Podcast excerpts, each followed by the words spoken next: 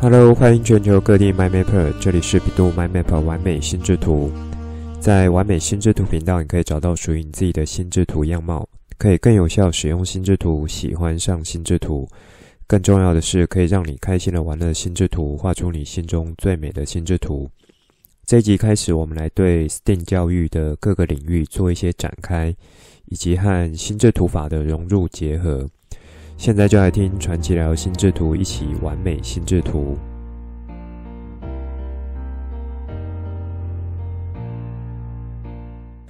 欢迎全球 MyMapper 准时收听完美心智图频道，听 Coach 聊心智图，一起学习成长，享受心智图带来的美好。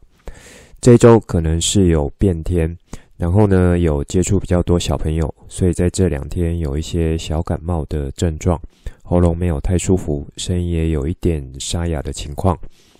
MyMaper 们，如果听了我的声音觉得不太一样的话，那就请见谅一下。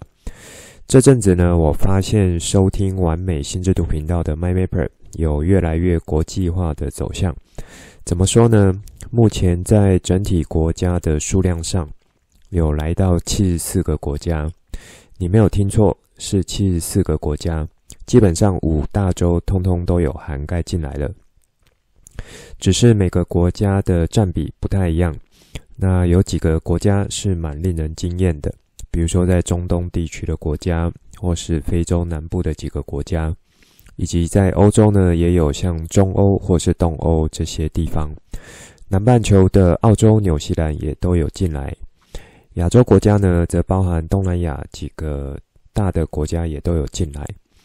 如果是从前排名前十个国家来看的话，占比最大的呢，仍然是台湾。但是从上一次和大家说了占比有八成左右，到这次呢，大概剩下占比六成五左右。其中排第二的是美国，占比已经有到二十二 percent 左右了。第三名呢是加拿大。那就是只有两 percent 左右。第四呢是印度一点二 percent，第五是香港一 percent。接着六到十名呢就是日本、德国、匈牙利、英国、意大利，各自大约一 percent。那十一到七十四呢，则是大概不到一 percent 的占比。所以全球 MyMapper 的分布，北美国家其实已经有差不多占了四分之一的听众群了。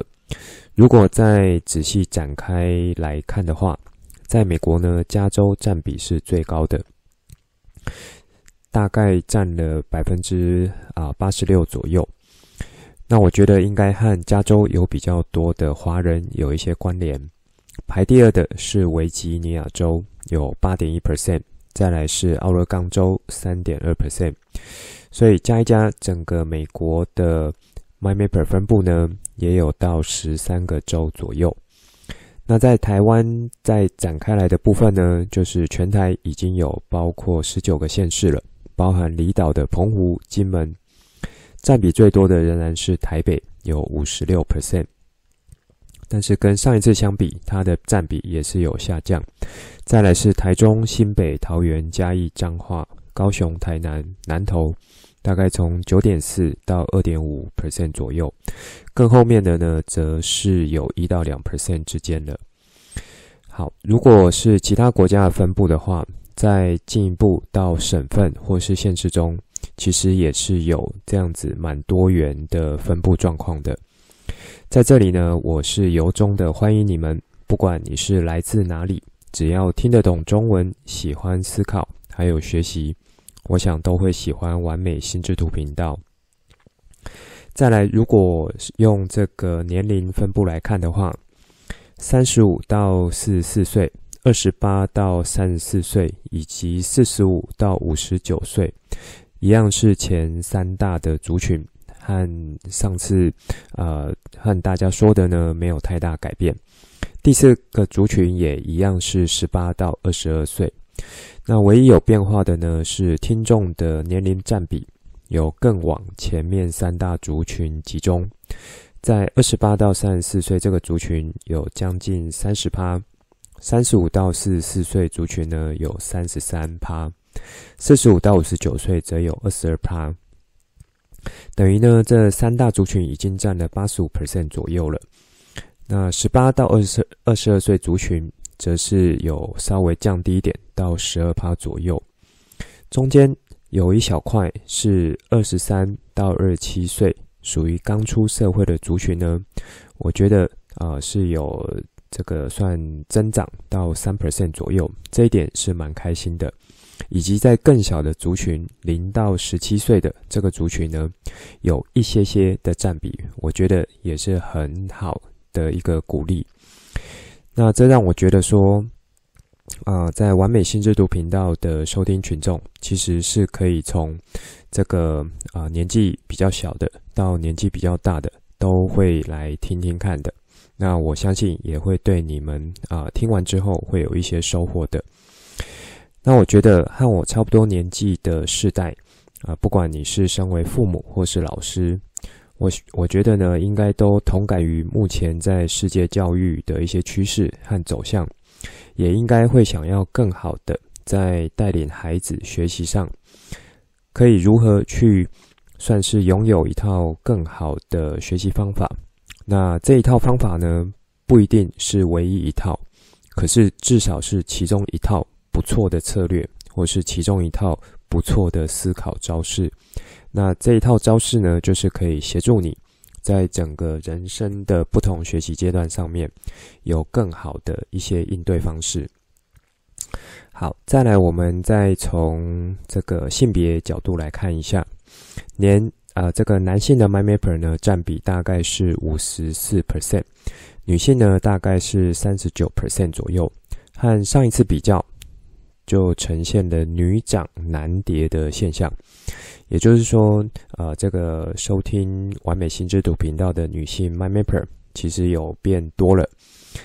那再来是未指定性别或是非二元性别的话，合起来占比也有到七 percent 左右。所以我觉得，在以完美心智图频道这样子的族群呢，是有吸引更多女性 my mapper 的参与。好，在这里一样是非常非常欢迎你们，也欢迎你们可以分享给你觉得有需要的亲朋好友，或是说在资源没有那么够的区域呢，可以透过我的这个频道，帮助他们在学习的方法，或是在思考的养成上面，可以有一个相对轻松有效的学习管道。那如果说，呃，从近期大家比较关注的单集节目来看的话，那我这边抓的是三十天的数字，多数呢是会集中在第一季的节目。那也就是说，这近一个月左右呢，可能这个新加入的 My Mapper 会是蛮多的，所以他可能就是先从这个第一季节目开始看起。那也有可能是这个老 My Mapper。他会回头去复习，因为就如同我在节目中有啊、有想到，就会跟你们说，那我的内容呢，其实是很适合你重复听、多听，然后去把观念搞清楚。那再来呢，在实务上可以仔细的去练习和操作。好，那除了这种属于基础核心概念有关内容之外，在第三季。关于 My Map 访谈的节目呢，也是非常受欢迎的。那我觉得在 STEAM 教育或是读书会的部分，可能是偏学术成分多一点，这应该会是比较特定族群会喜欢的。我觉得这些都很好，因为我本来就是想要从各种不同面向，把心智图法在各个面向啊、它所发展出来的一些可能性。带给大家认识，这些呢也都可以说是我自己亲身的经验或是经历，那甚至是有参与的，以及有一些是属于个人，算是蛮深度的理解之后，我想要分享给大家的。好，那就像刚刚刚上面所说，在完美心智图频道节目内容呢，大部分应该都是没什么时效性，不会跟着时代，然后那个赏味期就变短。在比较早单集中呢，是有和大家说，啊、心智图法观念和技巧是不会太难的，难的是可不可以很好的去把它用出来，把这样子的思考方式内化，帮助你在不同的面向上面，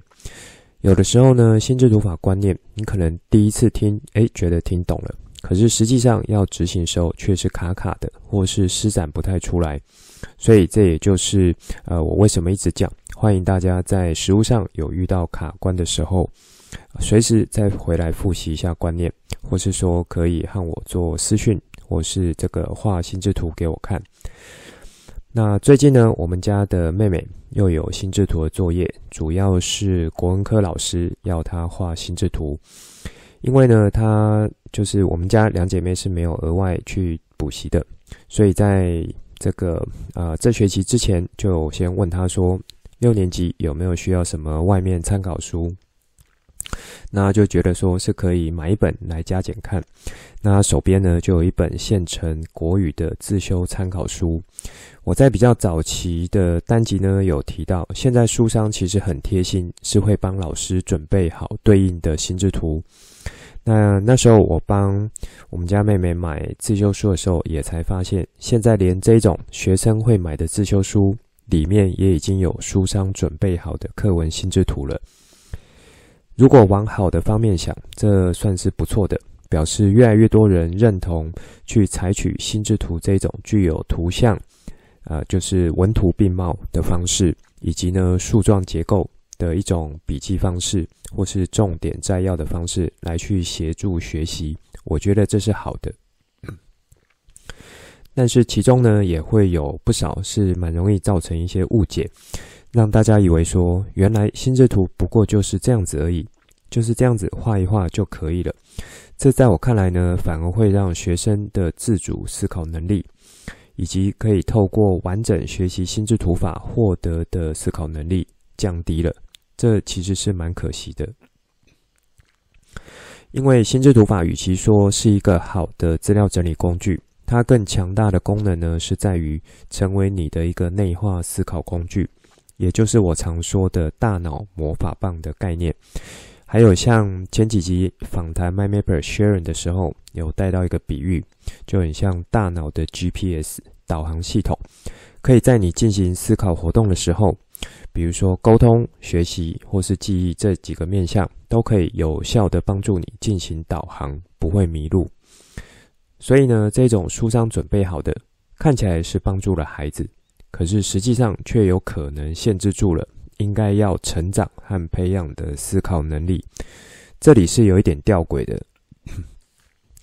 就很像之前我有和大家分享，在教育现场有不少老师呢，他是直接把课文的心智图打出投影片，让孩子们去做抄写。光听到这样子，就会让我觉得，这不过是另一种填鸭的概念。那这种打出来的心智图，还不是好的心智图，不是完整的心智图，反而呢会更糟糕，会让孩子学习不完整的心智图。那拉回来，当我们家妹妹呢拿着自修参考书来问我说，她这一课的心智图作业想要依照这个参考书的心智图结构来画，问问我的意见如何？我看了之后呢，我先反问她。如果依照你学过心智图法的概念，然后来看这个心智图，你有没有觉得这一张心智图有没有什么问题？我觉得这是目前我认为在书商提供心智图呢的几个致命的弱点。如果你是教育现场老师或本身学是学生的话，当你在看这些心智图的时候，可不可以去指出来有没有什么？呃，我在节目中有提到的可能初学者会犯的错误，然后可以如何来优化改善。那如果你有这样的能力的话，我觉得基本上你比较不会被现有这种啊、书上已经准备好的心智图资讯被牵着鼻子走。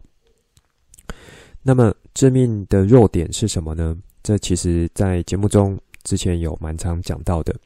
在以书商整理的类型呢，在我看来多半是属于关系图的等级，它并不是一个完整的心智图。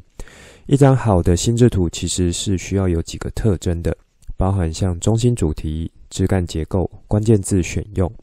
然后图像的呈现、色彩的利用和关联线等等的。我在 EP 九十到九十三呢，有和大家聊画好心智图的秘诀这个系列。以及在 EP 六八到六九学心智图和学六顶思考帽可以带来的正面影响。我想在这几个单集呢，是都有，呃，会比较着重在强调说怎么样会是一个更好的心智图。那 MyMapper 们就可以再回头去听。回到我们家美眉，她观察之后呢，她就说她觉得这张就是自修书上面心智图关键字是没有选好的，因为这本自修书提供心智图呈现的方式很像。我在比较早期和大家聊关键字的时候，有举的一个错误例子。那时候是这样说的，比如一个句子：“这座花园里的花在春天的时候都会盛开，让整个花园变得非常美丽。”那结果书商它的整理方式呢，就是把它变成变成说：“这座花园里的花，这是一个枝干。”那下一节呢，就是在春天的时候。在下一个枝干都会盛开，那在下一个枝干，整个花园，然后在下一个枝干变得非常美丽。MyMapper 们有听出来哪里有问题吗？这基本上就是把原本的条列文字和内容，他自己去做一个截断，当成每一个阶层的关键字放上去，这样子就以为是画好心智图了。这根本就是在初学者或是说不够格。的一种心智图整理方式。接着我再问他说：“那还有观察到什么吗？”我说：“你也可以问问看姐姐有没有看到什么其他不妥的地方。”那她们两姐妹就像侦探一样在纠错，包含说有没有善用图像，或是说有没有利用关联线，以及呢在阶层的安排上面有一些怪怪的。那我觉得这些其实，如果要追根究底到其中一个比较核心的问题，就是说在啊、最初的这个文章，它的阅读理解和关键字的选用没有到位。因为如果没有很到位的话，画出来的心智图多半效果是会打折扣的。这其实就很像，只是把原本条列式的内容。他直接把它搬成树状、树枝状的结构，那就把这个当成是心智图了。我觉得这样子的操作呢，真的是蛮可惜的。所以到这时候，他讲出几个点，觉得现在书商提供的心智图有哪里不 OK，表示呢，他是有能力去做辨识的。那也就是他可以去进行优化和改善。所以在画好心智图之前呢，是要先学会看。学会辨识什么样才是一个好的心智图。那当下我心中是蛮安慰的，就是之前总算是没有白教他的。那我就继续说，如果他想要画一个好的心智图，那以这个课文的话，应该可以怎么画？应该怎么切入呢？那就说，那就他就再回去看看课文内容是怎么写的。所以他去做一下上下文推敲。然后要选用哪一个关键字，阶层应该怎么安排？那说到这边，不知道有没有 MyMapper 们有被叮咚一下？如果有呢，我要恭喜你；如果没有也没关系。是什么呢？就是当孩子，或是说像我们大人，要在做这个以心智图做资料整理的时候。如果呢，先前前后后多加推敲，把哪一些要放进心智图的内容去仔细阅读，并且是来回好几次的确认，你说他整理出来的心智图，是不是就是属于一种有效压缩过的资讯简化内容？这边我再说一次，这会是属于一种有效压缩过的资讯简化内容。那也因为这样子，有来回读过好几次。在阅读理解上面是更加深刻的。当他要进行解压缩的时候，也会是非常有效率的。解压缩出来的内容呢，也会是一致的。如此所产生的记忆或是印象，那种堆叠和累加的效果才会是很好的。那这反映在学习上面呢，就是说每一次的学习，它的刻画都是有力道的，它的深度都是有的。那这也会是一种相对有效率的学学习，这种累积的内容呢，是可以持续堆叠上去的。这比较不像说单纯只是从条列的内容断开标点符号直接搬上来，等于呢就只有把书本内容原封不动换一种方式搬上来而已，根本没有经过好的阅读、吸收和产出这样子的流程。那这也是之前和大家有聊记忆术和书本笔记的几个重点，或是说那时候有呃带到是这种三个阶段的概念，就是输入。储储存或是输出，那中间的这个储存呢，也可以把它改成处理，好，所以就是输入、处理、输出这样子的过程。那我觉得，即使到了大人也是一样，在心智图法的实物运用上面，在这一点的练习是最花时间的，也需要更久去打基础，才会有比较好的呈现。如果你有听到这一集，而且这一段的内容呢，我觉得是会蛮值回票价的。这等于是帮大家复习说，要怎么样才是可以有效去进行一个好的心智图作品创作，它背后的思考逻辑是什么？好，那在前阵子呢，我有一个想法，觉得说可以让啊、怎么让 MyMapper 们在完美心智图频道以及在我这里呢，可以和我有更多的互动体验。所以我就设计了一个表单，让 MyMapper 们如果有实际画出来的心智图，可以透过这个表单上传，让我呢可以去看看，然后提供我的一些建议和角度。因为如果是光听，可能概念懂了，但是实际执行起来才会真正知道说有问题的地方在哪里。那要进行实务的工作，要怎么进行？我在开播第一集呢，其实就有说，学习心智图法是要让心智图法可以持续带来效果，有三个角度。第一个呢，不只是把心智图当成资料整理工具，还要把它当成是思考工具。第二个呢，是要融入日常的思考活动中。最后呢，就是要时常的去画心智图，尤其是手绘的方式。所以持续的进行操作，不管在实体的操作或是思考上的操作，这前提当然是你已经要可以内化心智图的概念了，或者心智图法概念，然后把学到的心智图法基础和技巧，我觉得这些都是非常重要的。那当操作的时候呢，出现问题或卡关的时候，如果有一个有经验的人帮你看一下，可能就可以帮助你更快速去跨过那个卡卡关的地方。相比于自己看书或是上网自学，那从我这里呢，是另外一个可以提供给 MyMapper 们属于专家意见的管道。我有把这个表单连接呢放在节目单中，有需要的 MyMapper 请不用客气。不管是手绘还是软体的心智图都可以。我希望可以透过这个连接，让更多人愿意把你画的心智图来分享给我，一起呢学习成长。好，那这算是一开始想和大家分享东西，那不小心就分享比较多，因为有不少是我觉得可以和大家聊的内容。在这一集呢，我想要和你们继续聊的是在 STEAM 领域中的第一个，就是 Science 科学领域。科学领域，我觉得大家应该都知道。可是，在 STEAM 教育中，科学领域的角度是什么呢？应该要怎么去执行？所谓执行，老师应该怎么去教？要教什么？学生要学什么？以及更核心的问题是，为什么要学科学？这边呢，我想啊、从这个比较早节目和大家聊的黄金圈理论这里来切入。MyMapper 们如果忘记的话，可以回头去听，或是上网 Google 一下什么是黄金圈的概念。这边我很快讲一下，黄金圈呢，就是最核心是 Why，就是要问为什么，先去确认为什么。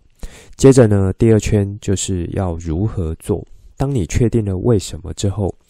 那再来才是去了解说如何去做。如何去做也已经确定下来之后，最外圈一层就是要做什么。也就是 what。好，那 MyMapper 们有没有什么答案呢？就是我们为什么要学科学，或是说学科学对我们的帮助性是什么？有了科学的知识，对我们有什么好处？这其实是一个大哉问。可以让 MyMapper 们仔细想一下。我在这里呢，是用比较通俗和世俗角度来讲，以及呢，我想带出来在学学习科学领域的过程中，我们可以获得东西是什么，可以怎么样来装备我们的思考能力。我大概是用这几个角度来切入的。我想，科学领域的学习呢，其实就是一场发现之旅，去发现这个世界中各种面向、各个层面，它背后的概念和原理。比如说地心引力这个概念，当牛顿他去发现出来之后，并且逐渐发展出他的运动力学定律，后代的人呢，基于这几个运动定律，就可以去延伸和设计出对应的机械和用品，而且呢，都因此获得了更好，就是对人类文明的进步的帮助性。所以，科学其实是我们在理解世界的运作方式，然后去解释自然现象的关键，也是呢，可以去解决现实生活问题的基础。透过科学实验和观察，可以发现新的事实。去重新调整过去理解的方式，以及发展出更好，或是说啊、改善的方式。那 STEAM 教育的科学部分，它就是强调科学方法和探究，以及鼓励学生可以去参与实际的科学活动，也就是实践的能力。那并因此去形成解决问题的能力。透过学习科学呢，我们是可以对这个世界有更深层的理解。还可以去培养出更深层的思考能力，比如说批判性思考，或是解决问题的这一种思考。还有呢，对于观察、实验和推论的这一种敏锐度。那科学其实它不只有存在实验室中，它更是可以贯穿我们生活的各种面向，比如说在日常生活中，或是到全球性的挑战，其实都有。所以在 STEAM 教育中呢，科学领域它所扮演的角色，其实我认为是要去培养学生他在对于科学知识他的一种基础理解，然后探究科学的方法，那以及呢，这个探究方法是怎么样可以帮助他去推动科学的进步，或是说科学的创新，这样子的一个角度的。那这样子呢，应该就可以在持续的。呃，让这个学生去培养出好奇心、探究精神，以及呢，可以去支撑着他，就是在面对之后各种挑战，它背后会有一个相对稳定的思考逻辑和应对方式。那我想大家比较熟悉的这种科学领域，就比如说像基础科学，我以前在啊、这个生医或生物学相关的。还有像物理、化学、地球科学、工程科学这几个领域，随着时代的进步和迁移呢，也有一些是属于新兴科学的领域，比如说电脑科学、营养科学、健康科学和太空科学等等的。那不知道 MyMapper 们有没有记得我在啊、这个几个单集之前，或者说和大家聊这个呃读书或书本笔记的时候，有稍微介绍我当时在读的几本书。那其中呢，几个书名都是和这个探究有关的，就是书名称之为探究式的阅读。这大概是黄国珍老师或蔡其华老师的这几位在台湾的这个呃阅读推动的老师呢，都有这类似的书籍。在科学领域的学习，它背后的思考模式很重要的一点，也是探究思考。在一零八课纲实施的时候呢，那时候是有把探究与实作这个能力的培养直接编进课纲中。我在 EP 一零二、一零三这两个单集有和大家聊，怎么样用心智图去做探究式的学习。我觉得 MyMapper 可以把这两集和这一集呢合并起来听。在那两集的内容中呢，我主要是想借由一种探究活动的过程，然后结合心智图法技巧一起融入操作，可以获得更大的成效。在那个时候，我有和大家摘要说，一个探究式的活动大概可以归纳成几个步骤：从观察现象，然后产生一个问题，接着去询问为什么，再来呢，去形成可能的假设，这个假设可能不会只有一个，再来就是去进行方案的拟定，以及呢，最后去做进行验证，确认说原本的观察和想法是不是正确的，这样子一系列的思考过程，在科学领域的学习呢，它背后的思考模式也是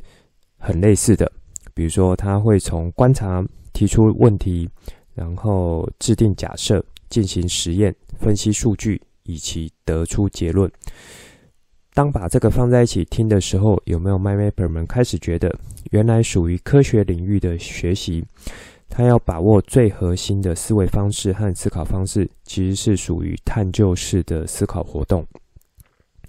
这种思考模式呢，它不会只是一种单一面向的，而是关于一套流程，比较类似 SOP 这样子的一个流程概念。那这一套流程，它是有着比较严谨的一种思考操作。基于这样子的思考操作方式，可以在面对问题的同时，然后可以更有效的借由啊这一种探究式的思考，找出背后代表的概念或是原理。进一步呢，依照这个原理去形成解决方案。所以从一探究竟开始，也就是为什么。那这个为什么呢？其实就是小朋友最喜欢问的，比如说这个为什么，然后那个为什么。那不知道 m y m a p e r 们有没有想过，这个为什么呢？其实是会创造出一个新的思考空间的，是会让我们大脑会想要去了解说，诶，这个为什么？它背后的原因是什么？然后会想说怎么去解决那个为什么这样子的一个缺口。好，那讲了这么多，会不会有一些 MyMapper 也觉得有一点绕口？到底 Coach 想要和大家聊的，或是说想要带到重点是什么？那我这边举一个比较生活的例子，比如说煎蛋好了，这看起来应该不是太难的一项任务，可是不见得每个人都可以去掌握的好。对于呢，想要这个刚刚尝试学习烹饪的孩子，可能更是一个大挑战。如果以一个比较糟的结果来看，如果今天的这个蛋它煎烧焦掉了，可是我想吃的呢是滑嫩滑嫩，然后白白的，没有什么焦，以及呢蛋黄还要带一点点溏心，这样子熟度的蛋。那这样子的一种啊、算是问题或是任务。应该要怎么去调整呢？这时候可能会有许多角度先来切入，比如说，那就要煎几秒就要先翻面啦，或是说火不能开太大，然后油呢是要先放，或是说要等热锅之后再放，还有要放什么油之类的，很多很多。好，如果我说，那利用探究式的思考来去思考看看。到底什么是影响煎蛋成败的关键问题？那这时候你会怎么想？可能有人就会说：“啊，不就是上面所说的这些？”如果我想要你再往深一点想，影响这些的一个背后原因，有没有什么是更关键的？有没有什么是比较属于科学的概念或是原理的，是可以造成上面呃你认为的原因？的更核心的一个关键，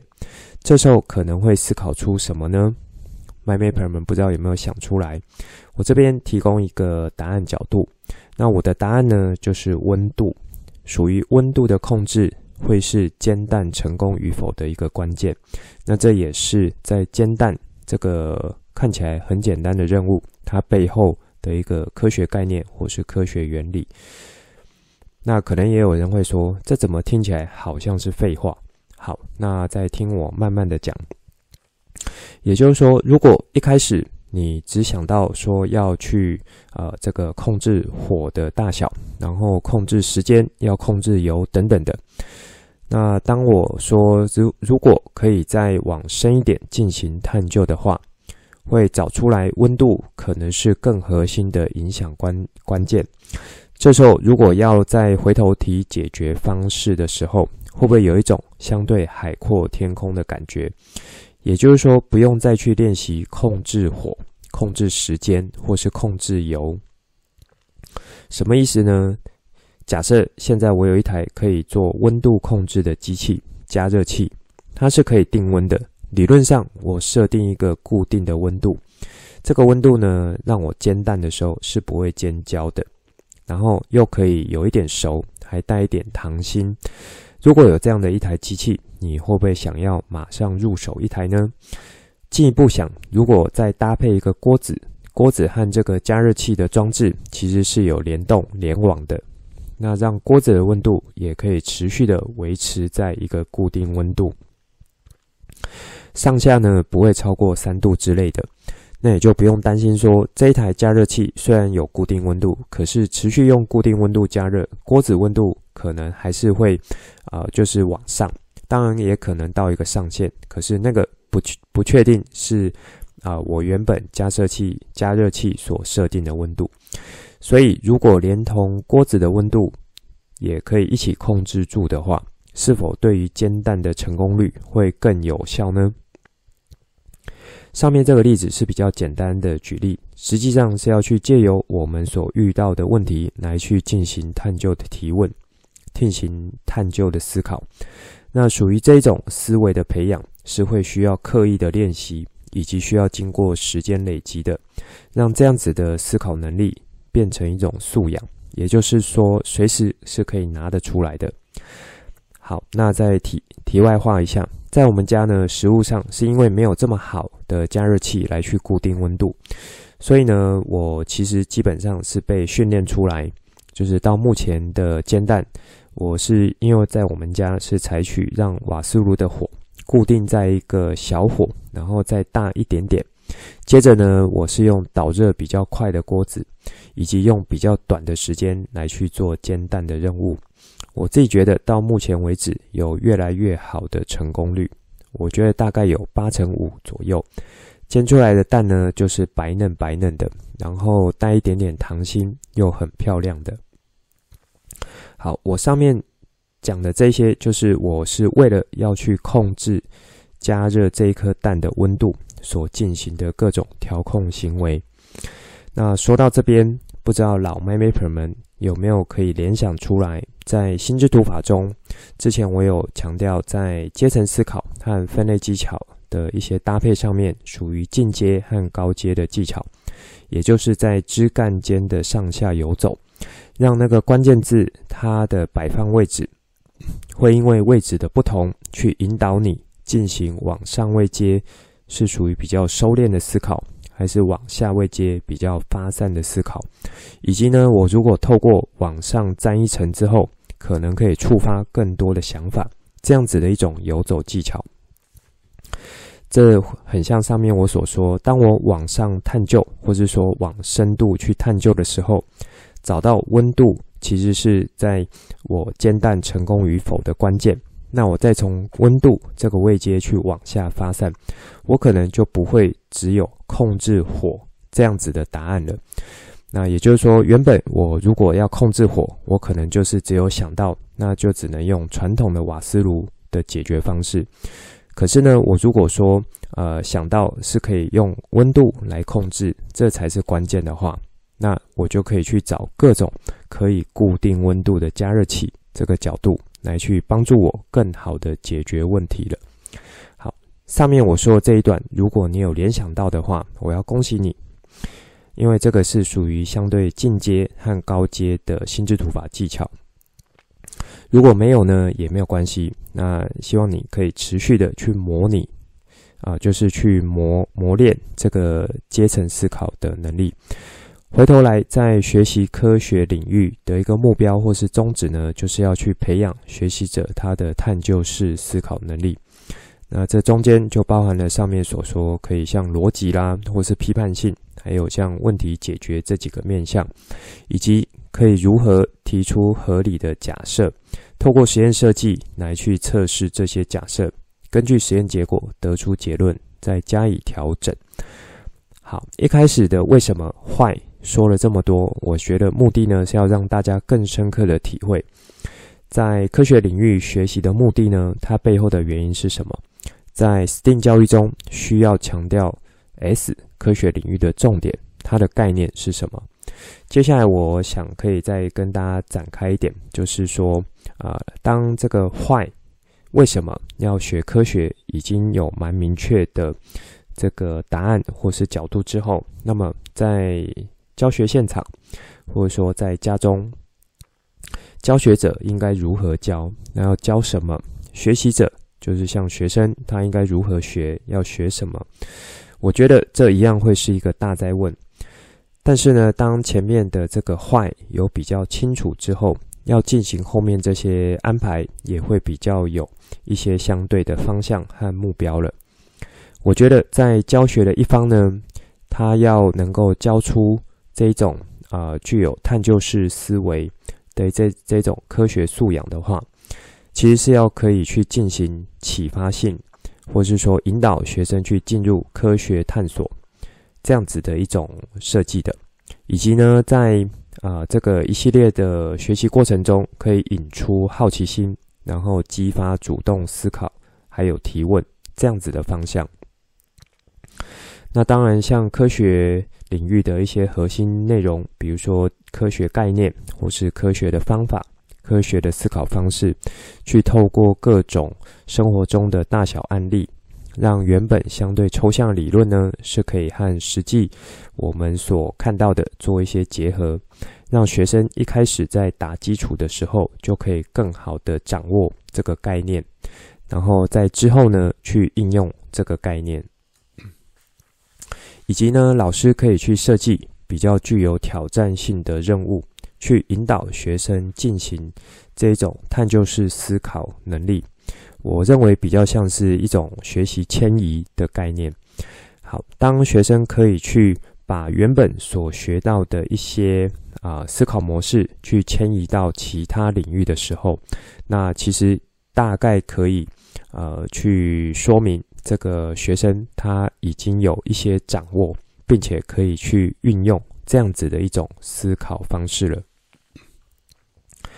那说到这边，我稍微跳开来讲一下。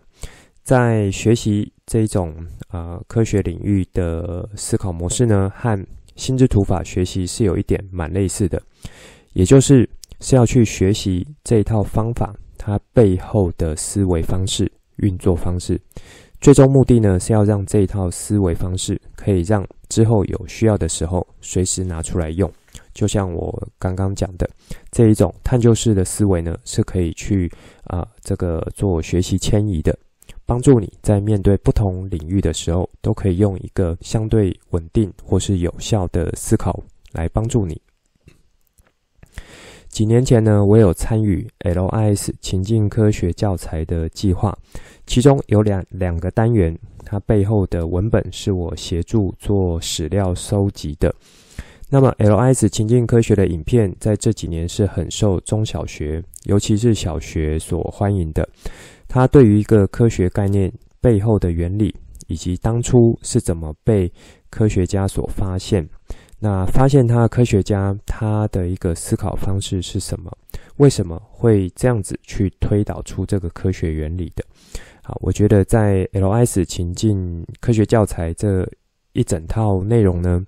它是呃蛮丰富的，而且是由于影片的形式也比较符合现代学习的方式。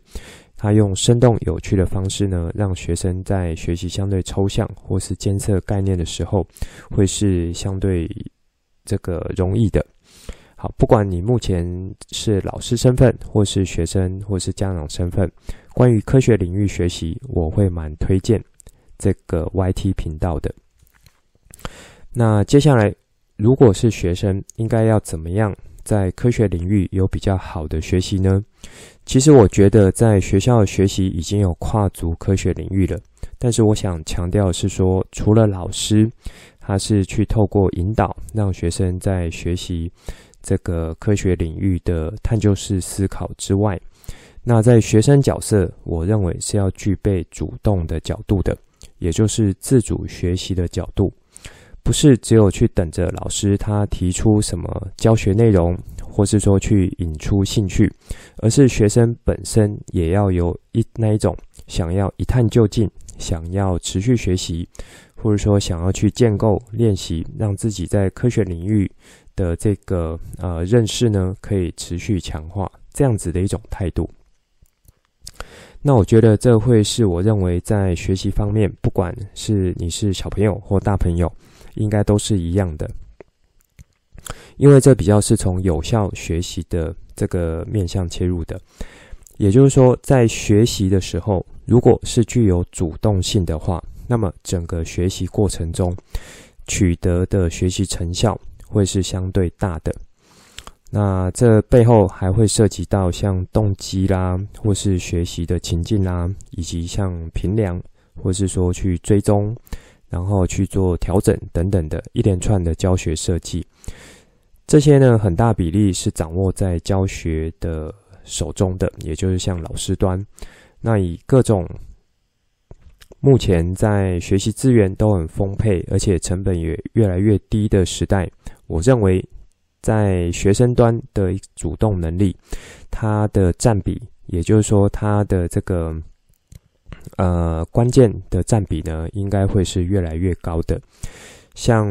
这个 ChatGPT 刚出来一阵子之后呢，就有一一堆文章是在讨论说哪一种工作会被取代。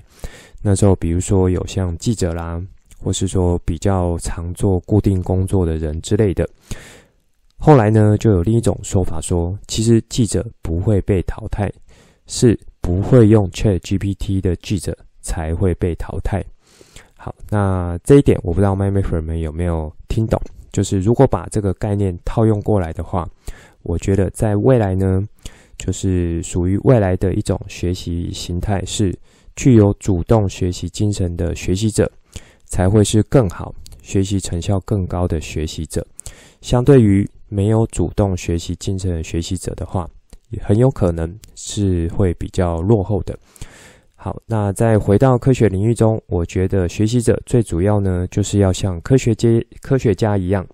是可以去做到探究式的思考，也就是前面带到的，像观察啦、制定假设、解释问题、形成初步的这个呃推断，然后设计实验进行验证等等的。